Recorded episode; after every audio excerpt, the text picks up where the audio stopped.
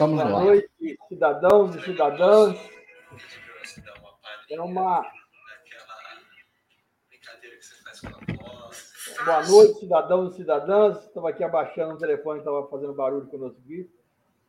É, sejam todos muito bem-vindos e bem-vindas a mais esta Hora da Cidadania, onde vamos conversar sobre queimadas, um tema importante, algo que incomoda bastante a muitas pessoas, eu acredito, e que a gente aqui quer fazer uma reflexão sobre esse tema, sobre esse problema que, estão, que muitas vezes nós mesmos causamos.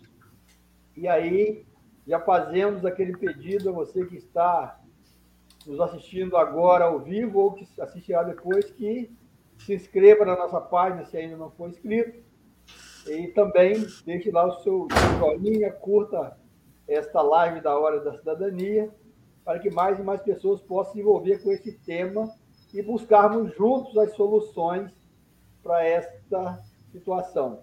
Você pode acompanhar aqui no Facebook ou no, no YouTube da Pastoral da Cidadania.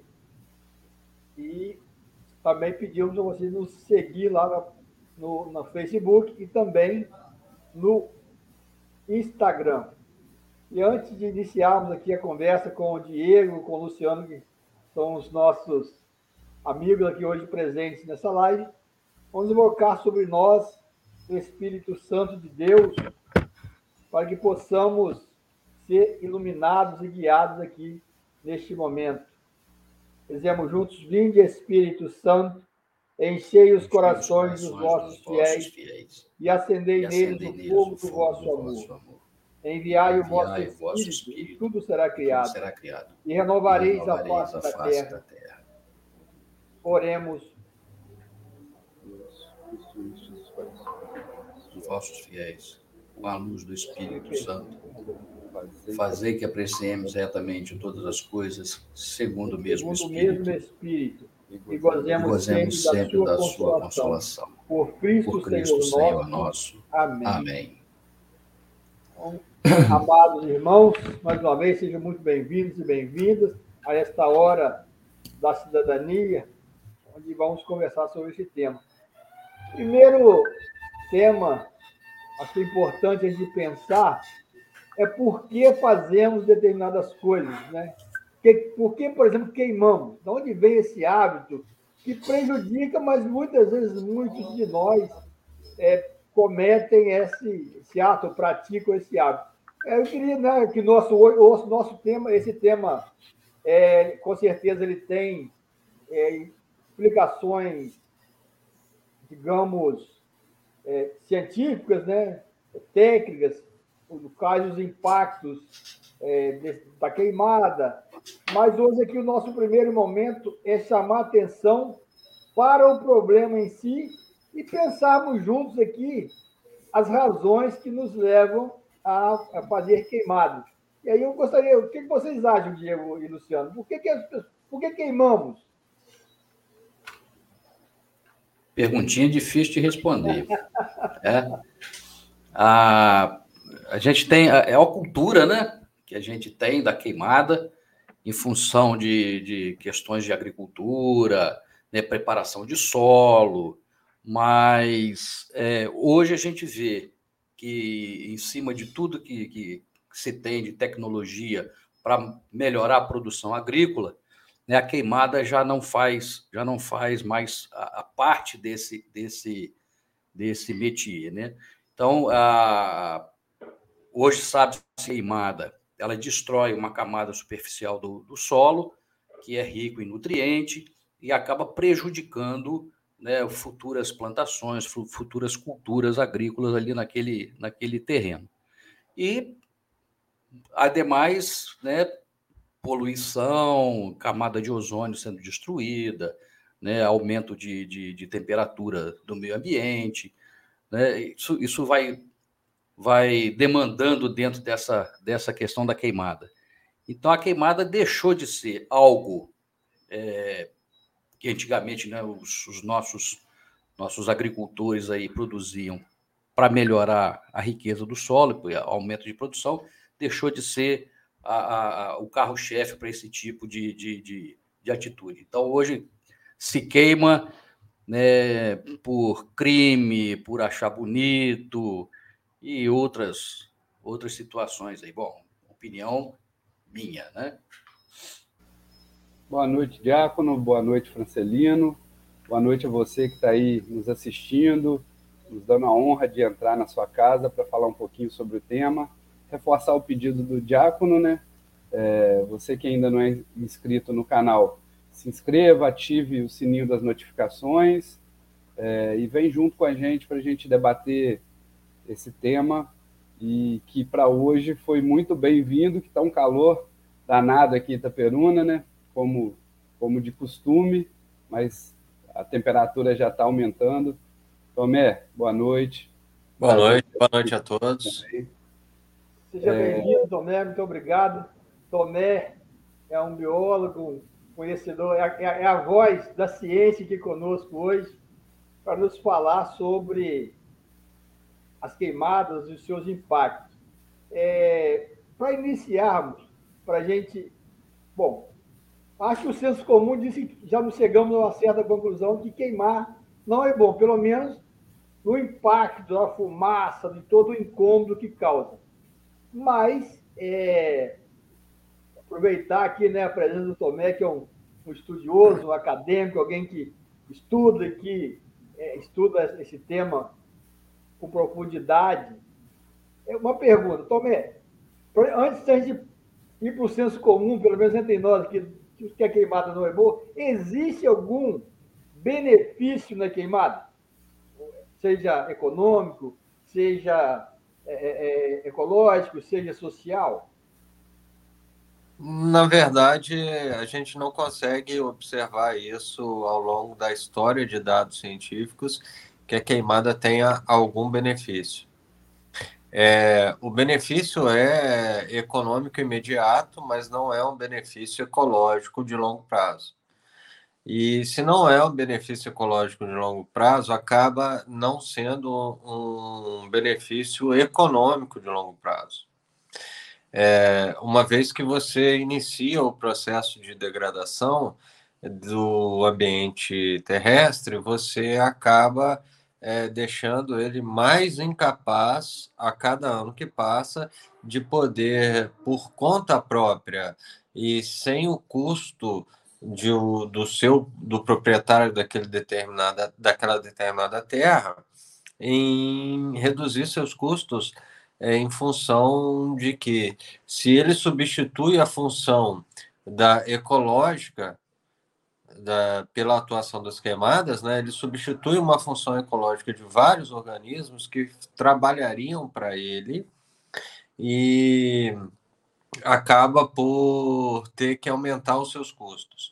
A gente tem uma ideia assim, que à medida que você pratica queimada num ambiente que é saudável ecologicamente, é, em torno de 5, no máximo 10 anos, você aumenta o custo em 100% de produção do, de qualquer cultivar, né, milho, feijão, que seja, que você queira produzir.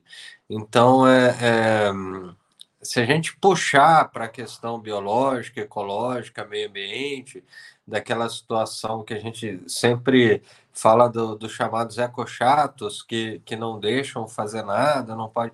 É o único lugar em que a queimada é um elemento da natureza e que beneficia aquele ecossistema chama-se cerrado. No Brasil, é o único lugar em que a queimada é um elemento natural e que é necessário para manutenção daquele ecossistema. Em todos os outros biomas do Brasil, a queimada não é um fator natural e não contribui para o enriquecimento ecológico daquela região. Ok? Então, é, para a gente citar o exemplo da Amazônia, que é um dos locais. Né? A Amazônia é um dos locais em que se quintuplicou as áreas de queimadas. Não existe fogo natural e ecológico na Amazônia. O que, que eu quero dizer com isso? Não existe fogo sem ser provocado pelo ser humano na Amazônia. Tá? A Amazônia é uma área úmida. Se você não riscar, um, não acumular uma palha seca e riscar um fósforo, não existe a possibilidade de haver um fogo natural lá. E nós já vimos agora entre a semana passada e essa semana, com essa seca que nós temos no Brasil, e que os processos de queimada na Amazônia têm refletido nas nuvens de, de fuligem é, que estão estacionando aqui agora na região sudeste, não é? Então, a queimada em si, ela, em sua grande maioria, à exceção do cerrado, que eu acabei de mencionar, ela tende a causar prejuízos é, para a saúde, que a gente já vê imediatamente e diretamente, né? Que as pessoas que têm problemas respiratórios, e também para é, é, economicamente falando, acaba causando prejuízo também. Porque à medida que você vai queimando, cada vez mais queimando, ano a ano queimando aquela determinada área, a tendência é que ah, você tenha que cada vez mais colocar insumos, adubo, plantar uma gramínea lá, no caso do pasto, para gado, tanto engorda quanto leite, você tem que plantar a cada ano que passa, é, você vai aumentando o seu custo. Você aumenta o custo, você reduz o lucro. E às vezes, para não reduzir o lucro, você repassa esse aumento para o consumidor. E no, na, na pós-pandemia, a gente sabe que os consumidores, né, os brasileiros, reduziram muito a sua capacidade de compra. É? Então, é, é, nós estamos numa situação bastante complicada em que a queimada só está piorando, tanto econômica quanto socialmente, a, a, a de forma é, é contundente a, a nossa região aqui.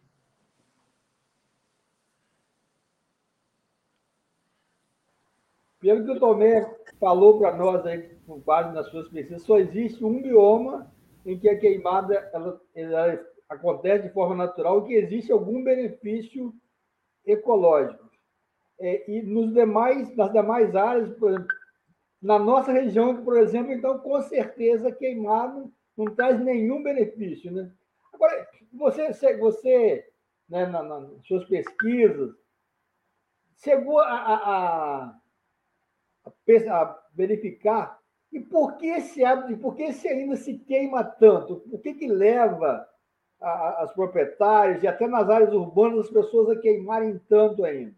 É, é raro a gente andar por, por alguma estrada rural aqui em Itaperuna, ou mesmo dentro da cidade, que você não veja uma mancha de queimada. É, é raríssimo, você não. Principalmente nessa época agora mais seca, a gente não vê praticamente uma área. Não, aqui o fogo não esteve. Por que se queima tanto? É, um, um dos fatores que eu, que eu. Na verdade, são dois. A gente tem que analisar o, o território.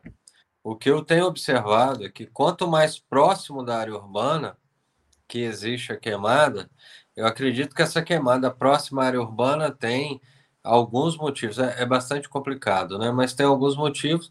É, isso é mais uma suposição, Porém, um dos motivos é espantar é, roedores, ratos, espantar mosquitada, que é que está todo mundo sofrendo com isso agora. E um outro motivo bem menos nobre seria a, a limpar aquele terreno para uma ocupação é, posterior, uma ocupação de edificação posterior. Na região rural, a resposta é bem simples. Se você é, vai pagar um profissional para realizar a limpeza do pasto, a limpeza do terreno, esse custo é alto e vai demorar em torno de duas semanas. Se você fizer a queimada e fizer adequadamente, eu quero, eu quero colocar uma observação, é você fazer a correção de pasto, a limpeza de pasto com queimada não é contra a lei. É contra a lei se você não fizer o acero adequado né, da sua propriedade. Se você quer queimar o pasto na sua propriedade para limpar esse pasto, preparar ele para a próxima primavera, verão, é, é possível? É, desde que você faça o acero.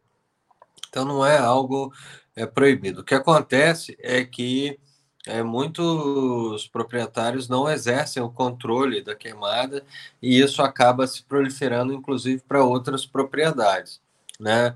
No momento de vento que nós temos essa semana, por exemplo, controlar um fogo num pasto é praticamente impossível se você não tiver o acero. Bom, é, se você pagar alguém você vai ter um alto custo para poder manter o seu pasto e a queimada tem um custo bem menor. Em compensação, a gente tem que parar, pensar e botar na ponta do lápis. É, você vai ter que comprar semente de um, de um bom é, capim, né, pra, com, alto índice proteico para o seu gado vai ter que plantar isso após a queimada, então você já está pagando para ser plantado. É, será que compensa né, você fazer uma manutenção com adubação verde, ou seja, sem a queimada no terreno, é, em vez da queimada, porque o custo pós-queimada também existe.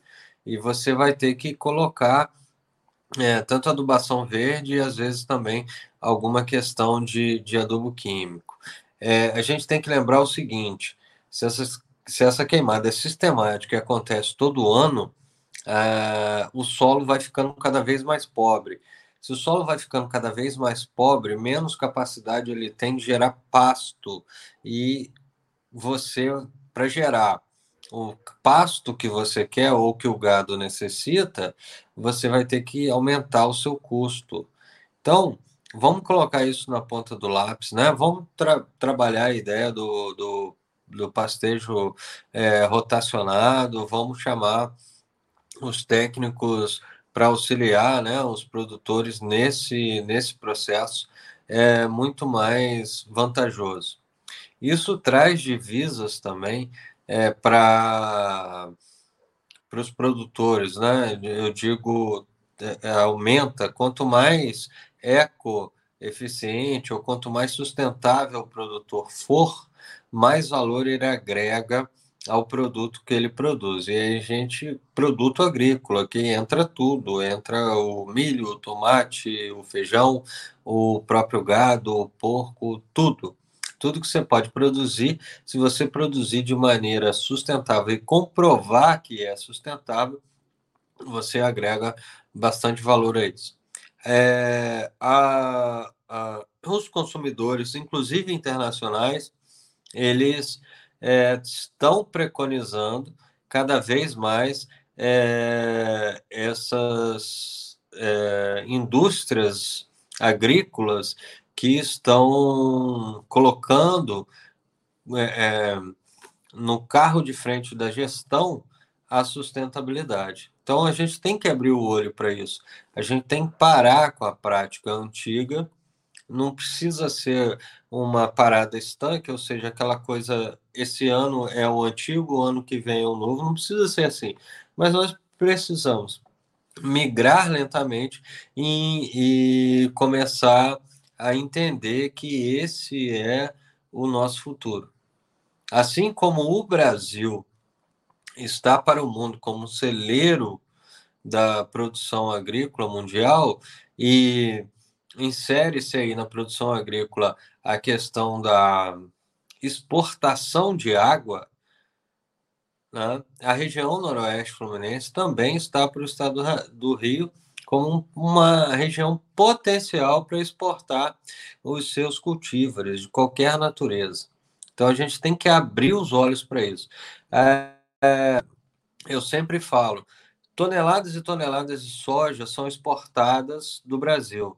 Ninguém para para pensar que pelo menos por baixo 30% de cada grão de soja é água em peso. Então, se você trans, é, é, transfere né, uma tonelada de soja para o mercado internacional, você está transferindo 300 quilos de água. E essa água sai de dentro do Brasil. Para produzir a soja, a gente precisa de água. Para produzir qualquer cultiva, a gente precisa de água. Então, a gente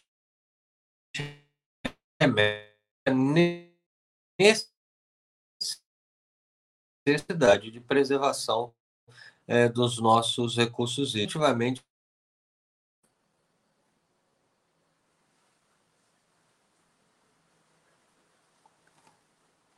Ok, estão me ouvindo? Parece que houve uma interrupção. Houve uma interrupção, mas já, já voltou. voltou. Então, Tomé, é, é, então não é ilegal a queimada feita com acero, porém, mesmo sendo legal, é, ela traz um benefício imediato de redução de custo daquela limpeza, vamos chamar assim. Entretanto, essa limpeza tem um, um custo é, é, futuro, vamos dizer assim, usando um pouquinho do, do, do meu de bancário, né? Você, quando, quando você traz a valor presente o investimento, na verdade, a longo prazo é um prejuízo, apesar de ter uma redução imediata.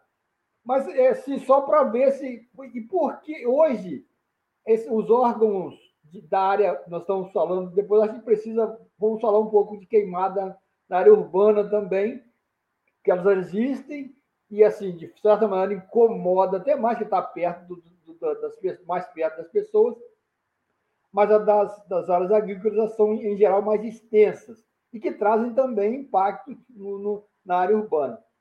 É, então, ela tem um custo menor, reduz o custo daquele momento ali do, do serviço, da chamada limpeza, é, porém, a longo prazo, quando você atualiza esses valores aí, digamos, botando uma planilha e atualizar o, o que você vai gastar no futuro é, é prejudicial. Esses órgãos, como, por exemplo, Emater, Secretaria de Agricultura, tem alguma, alguma, algum programa para nessa direção de fazer esta reversão não não estanque, né? Porque é, vê alguns casos pelo mundo que no Brasil que eu me lembro não tem, mas tem um caso, se não me engano, do Sri Lanka que resolveu de um ano para o outro parar de produzir usando adubo químico. Houve uma, uma, uma, uma, uma revolta popular porque começou a voltar comida. Então não dá para mudar tudo de uma hora para outra, tem que ter uma é um processo. Hoje existe algum processo capitaneado, seja pela Secretaria Estadual de Agricultura ou secretarias municipais? Existe alguma articulação nesse sentido de mostrar para o agricultor o prejuízo a longo prazo das queimadas ou que você sabe não tem nem nada nesse sentido? Bom, existe sim uma assessoria técnica da Emater e da Embrapa, nós estamos um pouco longe das Embrapas no Brasil, dos centros de Embrapa no Brasil, né? A gente está um pouquinho longe. Mas na Emater existe sim formas é, é, e os técnicos é, auxiliando os produtores que procuram e que têm. É. Bom, aí tem um grande problema, vamos abrir um parêntese, é que para o produtor conseguir assistência técnica, financiamento, em primeiro lugar, ele tem que provar que a terra é dele. E às vezes o produtor que está lá é o bisneto do dono da terra e nunca foi passada a escritura para essa pessoa, mas ele continua, ele está lá assumindo a terra. Então existem outros entraves na nossa região, por ser uma região um pouco antiga, né, que, que inviabilizam burocraticamente esse auxílio técnico e, inclusive, o financiamento para produção sustentável em algumas propriedades da nossa região. Bom, ponto.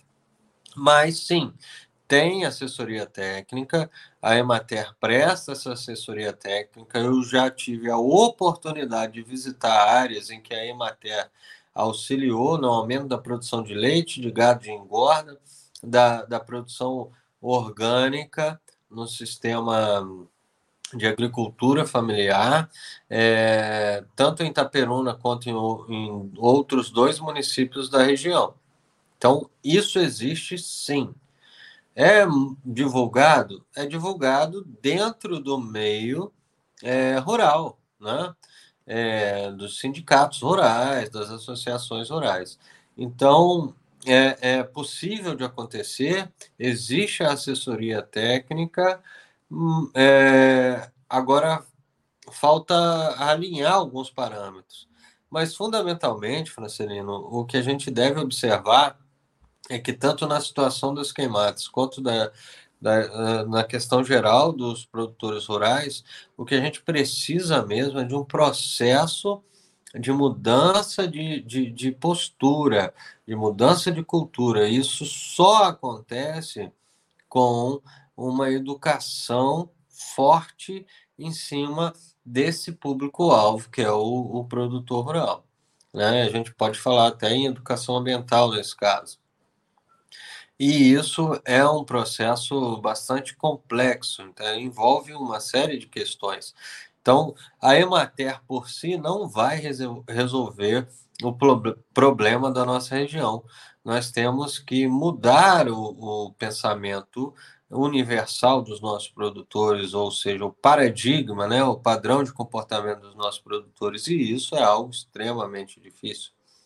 É algo que tem que, que, que ter um, um processo constante de reunião, de, de condução de novos projetos, você tem que mostrar para o produtor, tem que montar uma unidade experimental, mostrar para ele, olha só como isso daqui dá certo. Então, é, é, falta o que a gente chama de é, é educação, educação mesmo do ponto de vista mais pragmática mesmo, né? de, de resolução. Vamos lá fazer, é, eu vou fazer esse curso aqui para você resolver esse problema.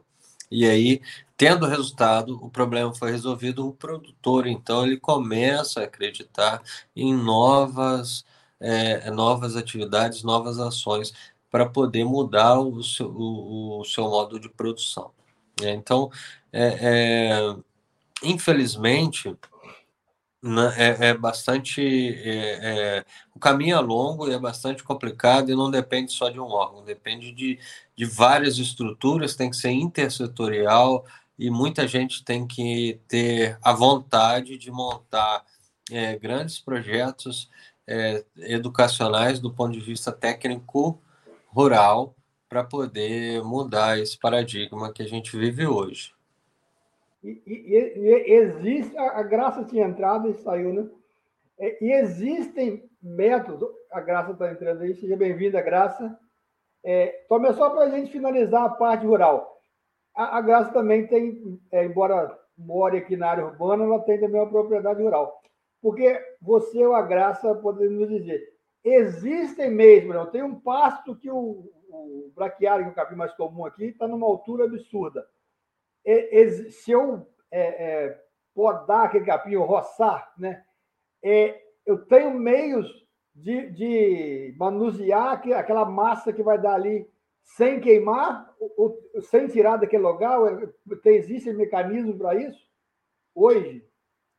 Não tem. Ainda tem... que com um custo maior no início. Sim, sim, tem, tem alguns equipamentos me, é, me, já mecanizados que você consegue, você vai roçar, vai retirar aquela massa é, e pode aproveitar para alimentação do gado que está confinado. Mas é, a do, assim, o excesso de massa seca que não vai servir para alimentação, é, ele deve permanecer naquele solo, porque ele vai guardar a umidade do solo e vai manter é, nutrientes para recomposição natural daquela, daquela vegetação. Desde que seja um, um, é, é um é, assim, se faça tecnicamente esse processo de roçada. Né? Algo como, penso aqui, aqui, eu não sei, não sei não, mas eu desconfio de muita coisa. Eu desconfio que se triturar isso, ele vai se integrar ao solo mais rapidamente.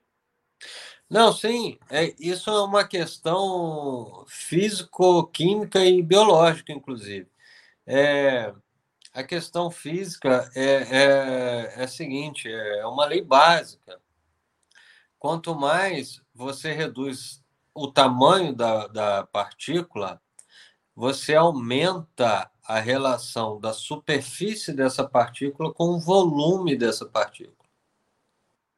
Ou seja, qualquer ação que houver nessa partícula, ela vai ser mais rápida e degradar a partícula toda. Então, se você comparar, pegar um, um bloco de gelo, por exemplo, grande, pega um bloco de gelo, um cubo de gelo de um quilo, e, e pega um outro cubo, pega um cubo de gelo de um quilo e deixa ele inteiro. Pega outro cubo de gelo de um quilo e fraciona ele em 10. A mesma massa, um quilo de gelo de um cubo não fracionado com um quilo de gelo de um cubo dividido em 10. Quem vai derreter mais rápido? É a questão física, química e biológica básica. Né? Você entendeu a relação do volume da, da área com sim, o volume sim. da partícula, né? Então, já, já mais você no, pormenorizar a partícula, mais rápida será a sua degradação. É, Tomé sempre trazendo conhecimento técnico apurado de forma é, é, inteligível para leigos como nós. Bem já didático, né? Então, poderíamos já ir roçando o pasto e triturando isso, jogando para trás triturado. Seria uma solução interessante. Podendo aí, né? aí já penso aqui, ir lá no IFE e chamar os meninos que estão lá fazendo os cursos de mecânica e tal, para desenvolver um equipamento desse. Olha só, nós temos tudo para fazer bem feito. A gente precisa articular todas essas forças, esses conhecimentos gerados na academia, transformar isso em coisa que tem jeito. Né? O bom, o bom, eu não sei se é bom ou ruim, o bom é saber que tem jeito. Né? Que se a gente procurar as soluções, a gente vai é, encontrando. E aqui está vendo que é possível. Eu acho que, é, um, eu falei no início aqui, que a ideia nossa aqui era pensar a respeito do tema. Não queremos aqui, num, num passo de marcha, resolver a situação, mas acumular aqui o conhecimento para essa solução. A Graça está tá, tá linkada, gente? Estou sim. Estou ouvindo. Só a imagem. Diga a sua imagem, por favor. Sim. Seja bem-vinda, Graça. Obrigada. Um prazer. Aqui a Graça, que é uma militante da Tia Graça. lógica, que né, não só é militante, mas também é fazedora de coisas nessa área. Isso é muito bom ter você aqui conosco, Gato. Seja muito bem-vinda. Nós já ouvimos aqui um pouco o Tomé no, no, no, no, no processo é, gerado por queimados, os prejuízos, o lucro, a conveniência econômica inicial e o prejuízo a longo prazo. Aí agora é, você é, né, mandou, mandou para a gente algumas fotografias né, do, das queimadas na, na, nossa área urbana aqui, que eu claro que você tem lutado bastante. E na área urbana, o que, que você tem para nos dizer sobre essas queimadas, Zé? Olha, eu na, na, na área rural eu tenho propriedade há 30 anos. E eu não vejo benefício nenhum na limpeza de pastos com, a, com fogo. Lá em casa, a gente, quando corta, quando ele tá, tem um capim alto, excesso, a gente coloca do lado. O ideal era se tivesse mesmo um triturador, né, como o Tomé falou, mas isso é, é, é um pouco caro. Mas a gente entende que o fogo vai trazer mais prejuízos, então a gente corta, quando corta com a roçadeira, a gente coloca de um lado e faz de tudo para que esse material não se queime, porque ele acaba de alguma forma ele tem algum proveito, ele depois ele a, a qualquer chuva ele vai guardar umidade. Agora na zona urbana, Francelino, eu tenho há mais de 15 anos que eu venho fazendo fotos das queimadas aqui. Eu moro numa parte alta E eu posso observar bem, aqui atrás do, do Fluminense 2, durante anos, ele tem uma área ali que foi usada para queimar pneus.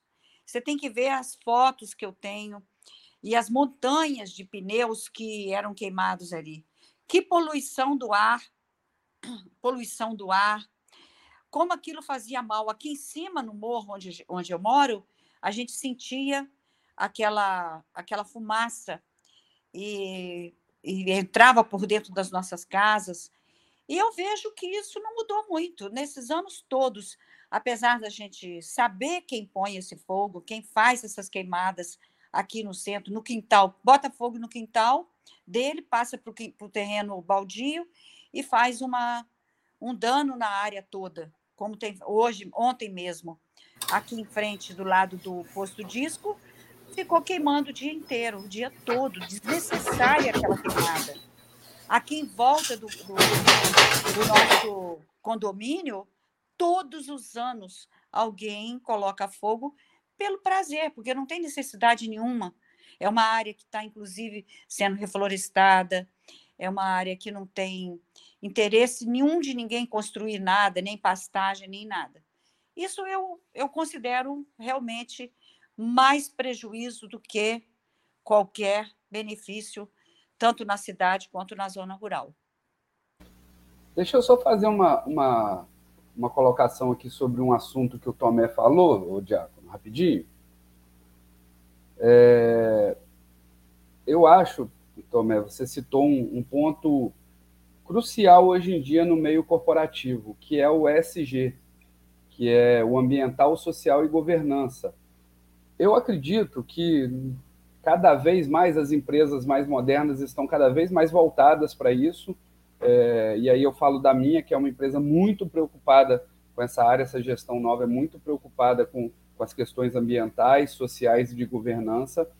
E isso pode, a, o produtor rural, falando especificamente do produtor rural, quem tiver caminhando nesse sentido, pode gerar até um, um ganho é, de mercado ali na frente. Quem tiver alinhado com, com essas práticas de, de social, de ambiental, é, eu acho que vai ter um futuro bem, bem próximo, vai ter vantagens de preço, de, de mercado. Então, é, é uma coisa muito importante mesmo que os nossos, os nossos produtores rurais, acho que tem que, tem que olhar para isso. Foi só mesmo uma, uma colocação, porque eu achei muito interessante o Tomé citar isso, porque muito pouco se fala, principalmente aqui no interior, né, sobre isso e, e a gente precisa precisa estar alinhado. A outra questão que eu quero que eu quero levantar aqui para o Tomé já já diz mais respeito à parte urbana, como a Graça muito bem disse aí. É, eu moro num bairro que é pouco populoso ainda, tem poucas casas, tem muitos terrenos é, baldios. E vez ou outra tem um terreno pegando fogo. Eu moro no Bedim, perto do fórum aqui. Tem um terreno pegando fogo, tem uma área aqui no Morro do Doutor Edgar está pegando fogo, perto do fórum está pegando fogo. A gente não sabe se, se é criminoso, se é algum vizinho, é, mas o que a gente sabe é que as pessoas têm os terrenos também e não cuidam deles. Deixam o mato crescer, deixam ele ficar de qualquer jeito lá. E aí alguém vai e põe fogo para acabar com aqueles mosquitos, para acabar com, com os roedores, igual você disse, com cobras que estão ali no meio do mato. É, existe algum instrumento municipal para poder estar tá multando ou fazendo a, o corte desse, desses terrenos, parando mesmo o mato e cobrando do, do proprietário posteriormente?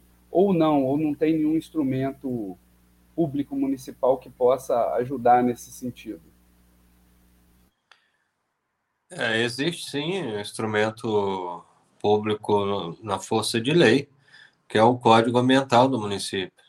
Se eu não me engano, é, ele é, é aprovado em 2014.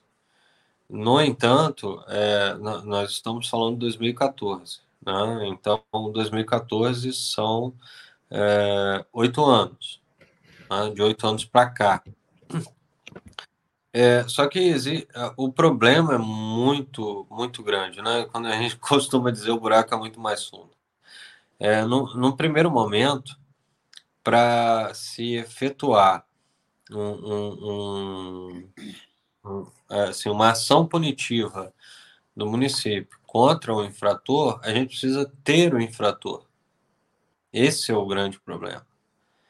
É, é, na 99,9% dos casos não existe um infrator. Ninguém diz quem foi que botou o fogo. É, então, a, a, é, a quem a, a, gestão municipal ou o agente fiscalizador do município vai imputar essa infração? Mas a gente não consegue é, imputar isso ao proprietário que não toma conta do seu terreno, que não que deixa o mato crescer. A gente não consegue transferir essa certa responsabilidade para ele. E, e aí, é, sobre isso, eu já presenciei, eu lembro muito do meu pai falando antigamente, que beira de estrada, joga uma guimba de cigarro ali, pode correr o risco de começar um incêndio. Então, às vezes, a pessoa pode estar passando, está muito seco, o mato jogou um cigarro ali, começou involuntariamente o, o, o incêndio. É, às vezes, um fundo de garrafa, a gente joga garrafa fora, joga copo fora pela, pelo sol batendo ali, ele vai, vai gerar um foco de incêndio e aí se alastrar também. A minha, a minha, minha dúvida é justamente em relação ao proprietário do, do terreno ali, se ele não, não poderia ser é, penalizado de alguma forma por não cuidar do seu terreno, entendeu? Eu, eu não, não, não sou não tenho conhecimento legal é, sobre isso. Mas, para haver esta responsabilização, precisaria haver lei prevendo essa responsabilização. Que eu saiba, Itaperuna não tem. Algumas cidades me parece que tem legislação que obriga o proprietário a manter o terreno limpo ou ele pode ser multado, ou o poder público faz o serviço e cobra dessa pessoa. Algumas cidades têm. Pelo que eu saiba, não tem. É algo que a gente a, penso que a gente pode é, conversar sobre isso com os legisladores, com o poder público, de maneira mais intensa. Entretanto, eu, eu, eu acho que a, a punição precisa ser é, a última instância, depois da gente esgotar todo o nosso aparato de diálogo, de campanha e tal, não deu certo. Aí agora nós vamos. Porque, assim, estou aqui dando um chute também, tá? Me parece que nós temos um desejo muito grande de resolver isso tudo fazendo uma lei. Né? Segundo dizem, é, é, é herança da, da, nossa colonização lusitana, que, que parece que Portugal tinha bastante esse hábito. Nós herdamos isso e acho que até potencializamos. Eu penso que, por exemplo, na área urbana, a gente pode fazer uma. Porque, além dos grandes incêndios, principalmente na área rural, existem pequenos focos, as pessoas queimam um, um metro quadrado de folha no chão. Eu presenciei um amigo meu que eu jamais imaginava que faria uma loucura dessa. Caiu meia dúzia de folhas de marro pela dele e foi lá queimou. Falei, por que você fez isso? É para limpar. Mas o pessoal da limpeza não vai varrer isso aqui. Deixa eles varrerem no destino. Mas você imagine, é uma pessoa que eu jamais pensei. Então, essa pessoa que estudou, que isso, que aquilo, ainda está com essa, esse ranço, sei lá como é que vamos chamar, gravado. Imagine as pessoas que não tiveram oportunidade de, de, de, de algum estudo, de pensar a respeito. Eu acho que o, o nosso trabalho é, precisa ser intenso. E, e aproveito aqui para para prestar uma informação para as pessoas que estão nos assistindo, peço que elas compartilhem isso. Eu imaginava, olha, eu acredito que as pessoas queimem porque a prefeitura não recolhe as podas que as pessoas fazem. E aí fui conversar com Alexandre. Alexandre, vejo muita queimada na área urbana. E, e, e, é porque vocês não recolhem galhados e tal. Ele me garantiu que fica um caminhão rodando praticamente só para recolher esse tipo de coisa. Então, é, é, inclusive passou o telefone da Secretaria de Obras é, para ligar e pedir o recolhimento caso você perceba é, é, galhos, móveis velhos próximos da sua casa, mas não queime, porque a queimada não faz bem. Porque é um negócio que está meio gravado na, na, na, nossa mente. Eu hoje, antes de, como dever de casa, antes de vir para cá participar aqui hoje, conversei com dois segmentos com que eu tenho é, é, proximidade e tive oportunidade de, de, digamos, de convencer disso. Um local, dois locais que eu dei essa informação e pedi, por favor, parem de queimar folhas e galhos, porque a prefeitura recolhe. Então, parte do problema também é falta de, de, de informação, pelo que eu pude observar. É claro que existem outros fatores e tal. E aí, é como o nosso é, propósito é sempre o de buscar as soluções e, né, e usar os instrumentos disponíveis. Então, eu acho que é bom a gente.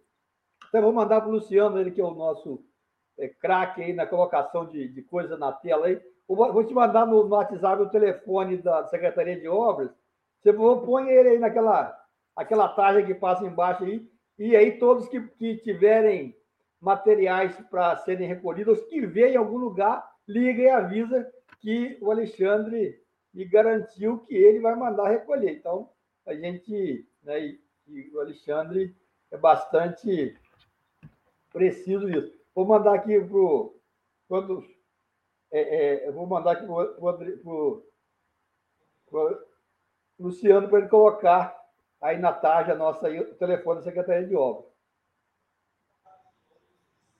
Fique à vontade para, para, para ir desenvolvendo o tema enquanto eu mando o telefone para o Luciano.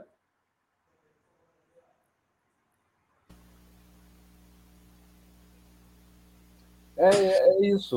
O, o, o diácono muito bem citou, e eu acho que boa parte dessas questões vem lá de trás mesmo. São hábitos que a gente vem herdando, vem, vem trazendo com a gente e que vai reproduzindo muitas vezes até sem pensar. O diácono disse que um amigo que ele nunca imaginou que fosse fosse fazer estava lá sem muito pensar na consequência daquilo.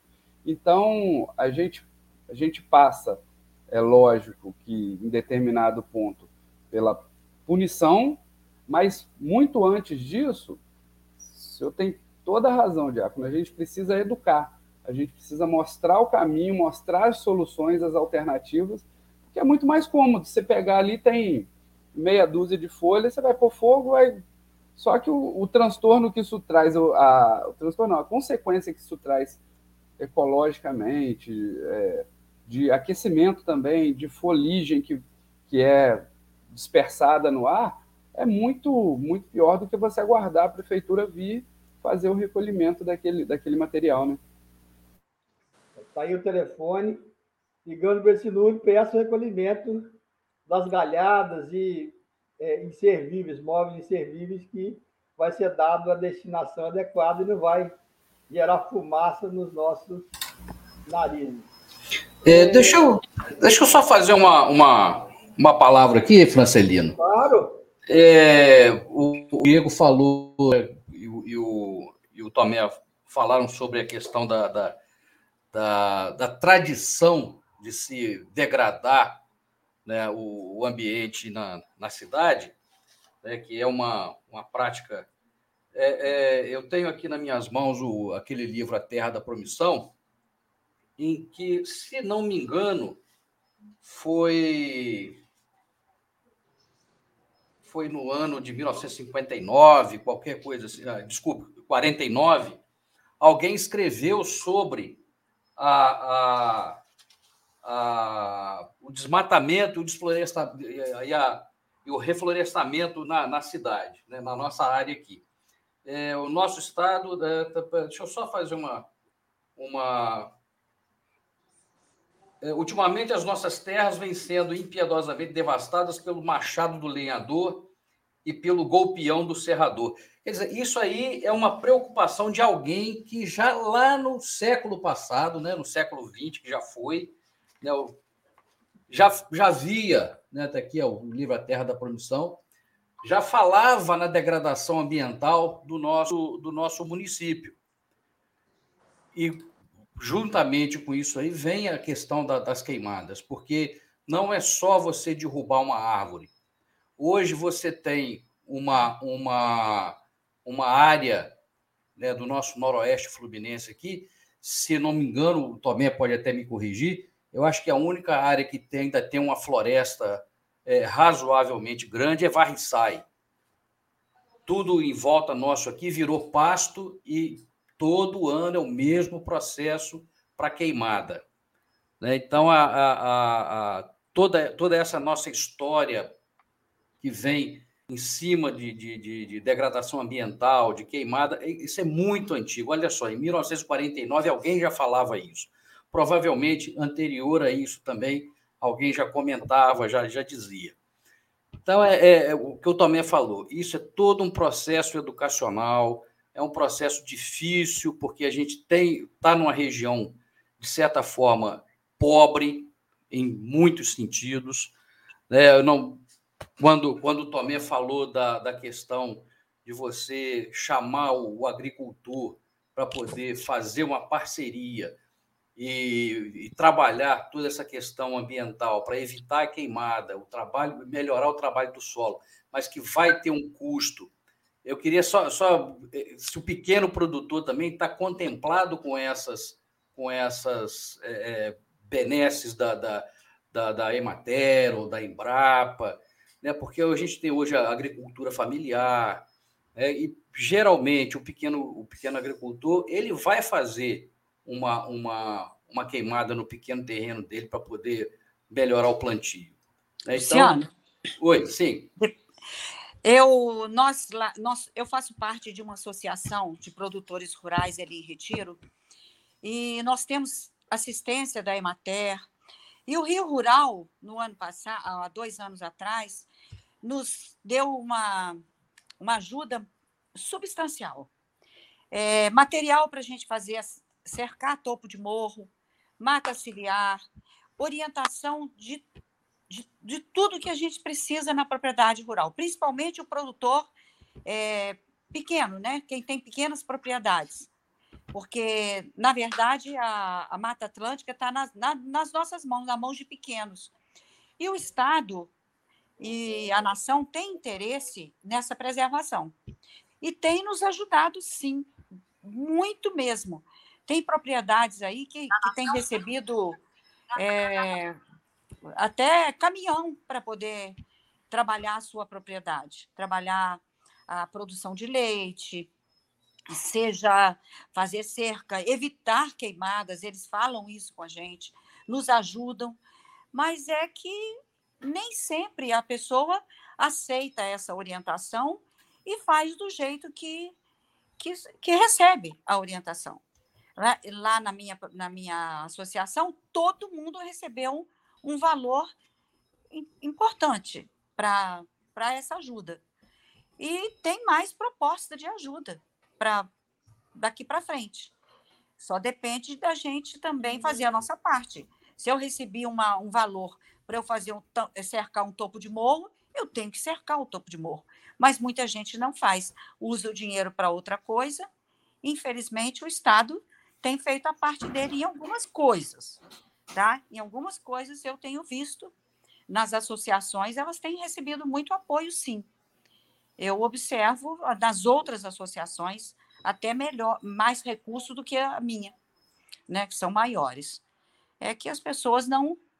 Quando você falou da de 1949, quando é, é, queimaram as matas, é, eu assisti na Boa Fortuna a derrubada das matas, a venda da lenha toda para Leopoldina, e no final, quando eles cortavam a área toda, eles botavam fogo para não nascer mais as árvores, nenhuma semente que estivesse no solo, eles botavam fogo para não nascer nada, para fazerem dali uma pastagem depois, ou sei lá, plantar o que, eu não me lembro, que eu era bem criança, mas eu assisti com muita dor, meu pai so, sofria quando via, ao final da, do corte das árvores, o fogo é, pegando e queimando o resto das, dos troncos e os galhos pequenos que ficavam, que não interessavam para a Leopoldina, né? É uma... Foi muito doloroso assistir isso. E assim, e, e ontem eu tivemos uma reunião da pastoral da família e um, uma das leituras falava da que o galho que produz fruto ele é limpado e aquele produto da limpeza é queimado. Quer dizer, então existe, podemos dizer que existe um componente e uma influência é, do, do nosso discurso religioso nesse processo de queimada, porque está muito, muito forte que o fogo limpa, que o fogo elimina o mal. E a gente precisa é, pensar a respeito que, que, isso, se naquele momento ali do, do, tempo bíblico era aceitável, porque talvez o escritor sagrado era escritor sagrado, mas ele não tinha conhecimento científico, ele era um homem do seu tempo.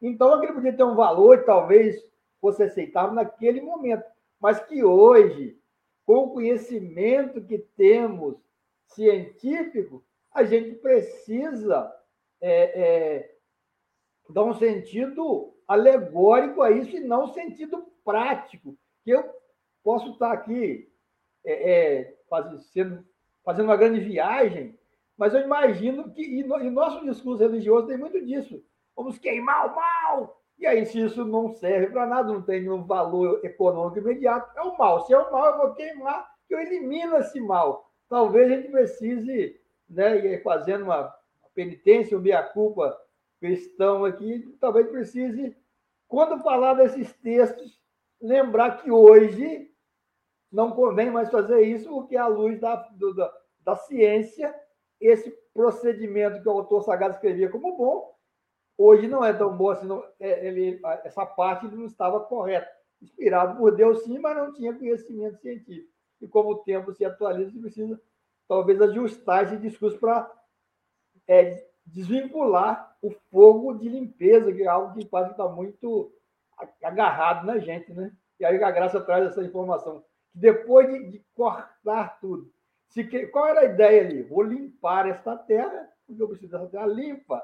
É um né, uma visão é, é, é, que precisa ser né, trabalhado isso para a gente parar com isso, né? Ou seja, é um caminho muito longo e demorado de é, é, re, reintegração, ressocialização do homem é, no, no ambiente natural para que ele possa entender que todos os elementos naturais é, contribuem para o equilíbrio e contribuem também para o seu ganho é, de qualidade de vida. E isso é um processo que demora muito. É, muitos países, muito, até muitas regiões do Brasil já chegaram a essa conclusão e já mudaram as suas práticas né? o cidadão já mudou a sua prática. É, eu tive experiência de, de ir para alguns lugares da região sul, é, que você, se você passar perto de uma árvore e, e arrancar um galho, é, você está prestes a apanhar. E você olha para o chão, não tem um pedaço de plástico. Porém, existem sim aquelas outras áreas que são é, em que as pessoas precisam ser é, educadas porque ainda vivem a, aquela década de 60 lá é, em termos comportamentais em relação ao meio ambiente e, e ainda não, não acordaram para o século 21. Então, é muito processo educacional, é muita live, é muito diácono falando na igreja sobre a consciência ecológica, não é? É, é muito trabalho que nós temos pela frente para convencer a, a, a sociedade itaperonense das necessidades de, se olhar para o bem comum. É, isso é muito, muito claro, inclusive na legislação. Né? O meio ambiente é um bem comum, ou seja, pertence a todos nós. É, se um indivíduo faz mal ao meio ambiente, ele não está fazendo mal a um bichinho, ele está fazendo mal à sociedade toda, porque ele está infringindo o bem da sociedade. Então, é, o, o, o cidadão itaperonense e vários outros da nossa região têm que ter essa consciência de que é, é, é, influenciar para benefício individual e próprio no meio ambiente vai causar uma degradação que prejudica todo mundo, porque o meio ambiente se relaciona com todos e ele é um bem comum. Tomé. Tomé, é, você gostaria de falar mais alguma coisa? Estamos caminhando aqui para uma hora, então é o tempo mais ou menos que a gente conversa aqui. Você gostaria de complementar mais alguma coisa? Não, eu estou satisfeito com a, com a, minha fala, eu acho que eu falei demais. Não, que é isso. Graça, fique à vontade se quiser fazer algum, mais algum comentário. Olha só, como o Tomé disse aí da, da questão de algumas regiões que são exigentes e radicais com relação até corte de galho. A gente vê outras que estão. Como eu estive em Rondônia há dois anos atrás, três anos, e pessoas da minha família consideravam as áreas que ainda estavam com cobertura vegetal áreas sujas. Essas áreas precisam ser é, limpas. De que forma vocês vão limpar? A gente corta, nem aproveita a madeira joga fogo em tudo, queima tudo para daqui a pouco a gente, aquela cinza, a gente aproveitar e fazer uma pastagem. Assim, eles estão trabalhando as terras para aquela região. É, é muito triste a gente saber que isso acontece na, nas regiões que ainda tem um pouco de, de vegetação. Mas vamos, isso vai melhorar. Com certeza, a, essa, essa educação que a gente pretende é, pelo menos aqui na nossa região, a gente vai conseguir melhorar aqui e daqui a pouco em outras também, se Deus quiser. Diego, o senhor fique à vontade.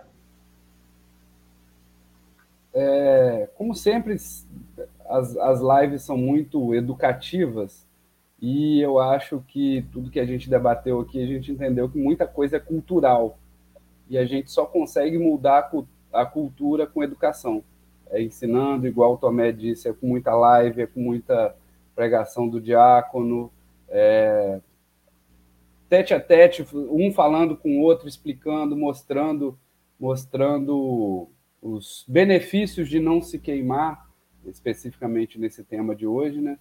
Então, acho que é, é bem por aí. Foi muito, muito legal poder participar aqui com vocês. É, Luciano, a gente vai dar um alô, você vai dar um alô para o pessoal que comentou, que falou aí?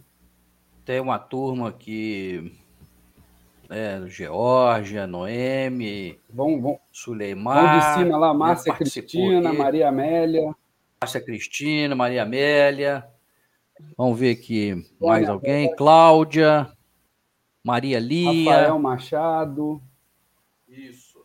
Tem uma galera que participou bastante aí. Maria Lia, você já falou, né? Então, uhum. a Maria Paula. Então, agradecer né, o pessoal que, que sempre está aqui com a gente. A Rosária, a Rosária Donato, nós não falamos da Rosária. Rosária, o povo que está sempre prestigiando a gente, Isso. ouvindo, deixando as portas abertas da casa para a gente poder entrar, debater e, e crescer, né? Que sempre que a gente debate assuntos assim, a gente está crescendo, principalmente voltados para o nosso lar comum, como o Diácono sempre muito bem diz, a gente tem que não cuidar para a gente, mas para os nossos filhos e netos. Né? É, eu acabei de lembrar agora, tá, tá, fechando, mas eu queria colocar uma questão. O Francis, vou deixar o Francelino como responsável para repassar a informação oficial para vocês. É, a gente falou muito em, em educação. Pois é, é, a partir da semana que vem, a gente vai iniciar um curso de educação ambiental, teoria e prática de 40 horas, na sede da, das unidades de conservação em Raposo e com certificação pela FUNITA. Então, são vagas limitadas, é por ordem de chegada. é, mesmo que se estabeleça um limite, se houver mais pessoas, a gente vai abrir novamente esse curso. Então, Francelino, passa para o pessoal aí o folder e o e-mail para inscrição. Um grande abraço. Luciano, quer falar alguma coisinha? A Maria Paula está fazendo um comentário aqui, onde eu moro também tem muita queimada. Aí está na mão do, do secretário de meio ambiente aí, do, do Tomé, para poder resolver essa parada aí. Não, mas, na verdade, é, Santa Maria. dadas as, limita as limitações de, de recursos, eu acho que, que nós precisamos. Eu sempre lembro das palavras do Dom Roberto Francisco. É, para que estamos aqui? Para ajudar na construção das soluções. Né? Claro que o poder público tem a sua parcela de responsabilidade. Né? E, por exemplo, eu imaginava que não cumpriam a responsabilidade no que, diz respeito à coleta de galhadas. E a informação que eu tive é que eles recolhem. Então, se, ele, se o poder público faz a parte dele, cabe a nós, cidadãos e cidadãs, fazermos a nossa parte e não queimar, deixar que eles recolham. Ah, ele não recolheu. Peraí, ó, tem o um telefone, vamos cobrar. De, de tudo não deu certo, vamos procurar. Alexandre, olha, eu empenhei minha palavra, você não está recolhendo. Como é que eu vou fazer, cara? Eu confiei em você, a gente precisa estabelecer esse diálogo, eu acho que é sempre bom e, e construtivo.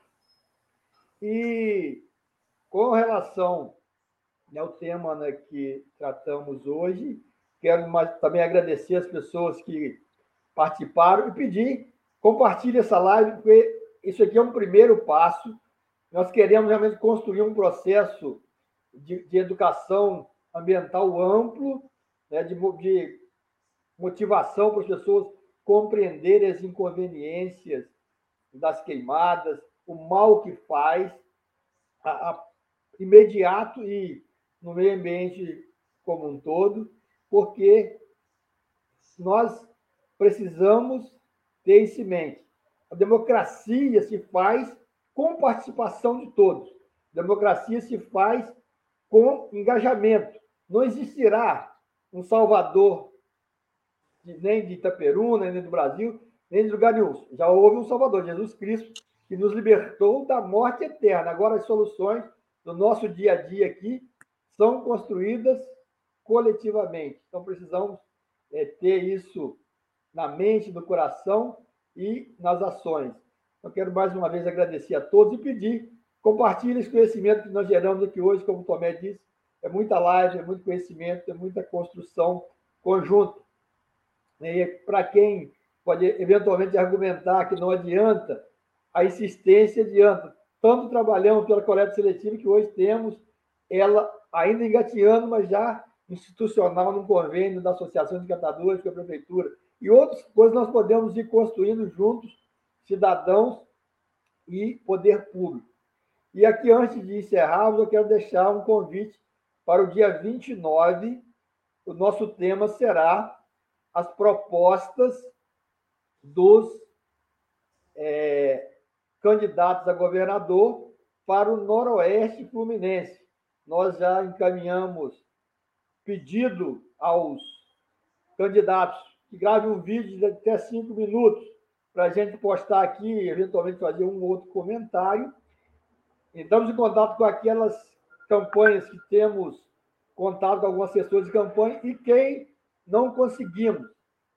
Fui no site do TRE, do Estado do Rio, identifiquei lá os contatos, e-mails, telefones, mandei para todos os partidos que têm candidato a governador um pedido formal da pastoral pedindo essa informação. Alguém poderá dizer, responderão, já responderam? É, não sei porque é, Demetrio está cuidando, recebendo esse retorno aí. Espero que tenham recebido. Mas se não enviarem, é um sinal de que precisamos nos mobilizar ainda mais. Porque se o que, o que deve acontecer, se não está acontecendo, não deve ser motivo de desânimo, mas de engajamento maior ainda. Então, mais uma vez, agradeço a todos e todas que nos é, acompanharam até agora. Peço mais uma vez que quem não é inscrito ainda no nosso canal do YouTube se inscreva, compartilhem essa live, curtam, porque nós acreditamos que democracia se faz com participação, transparência e responsabilidade. Um forte abraço, que Deus abençoe a todos. Amém.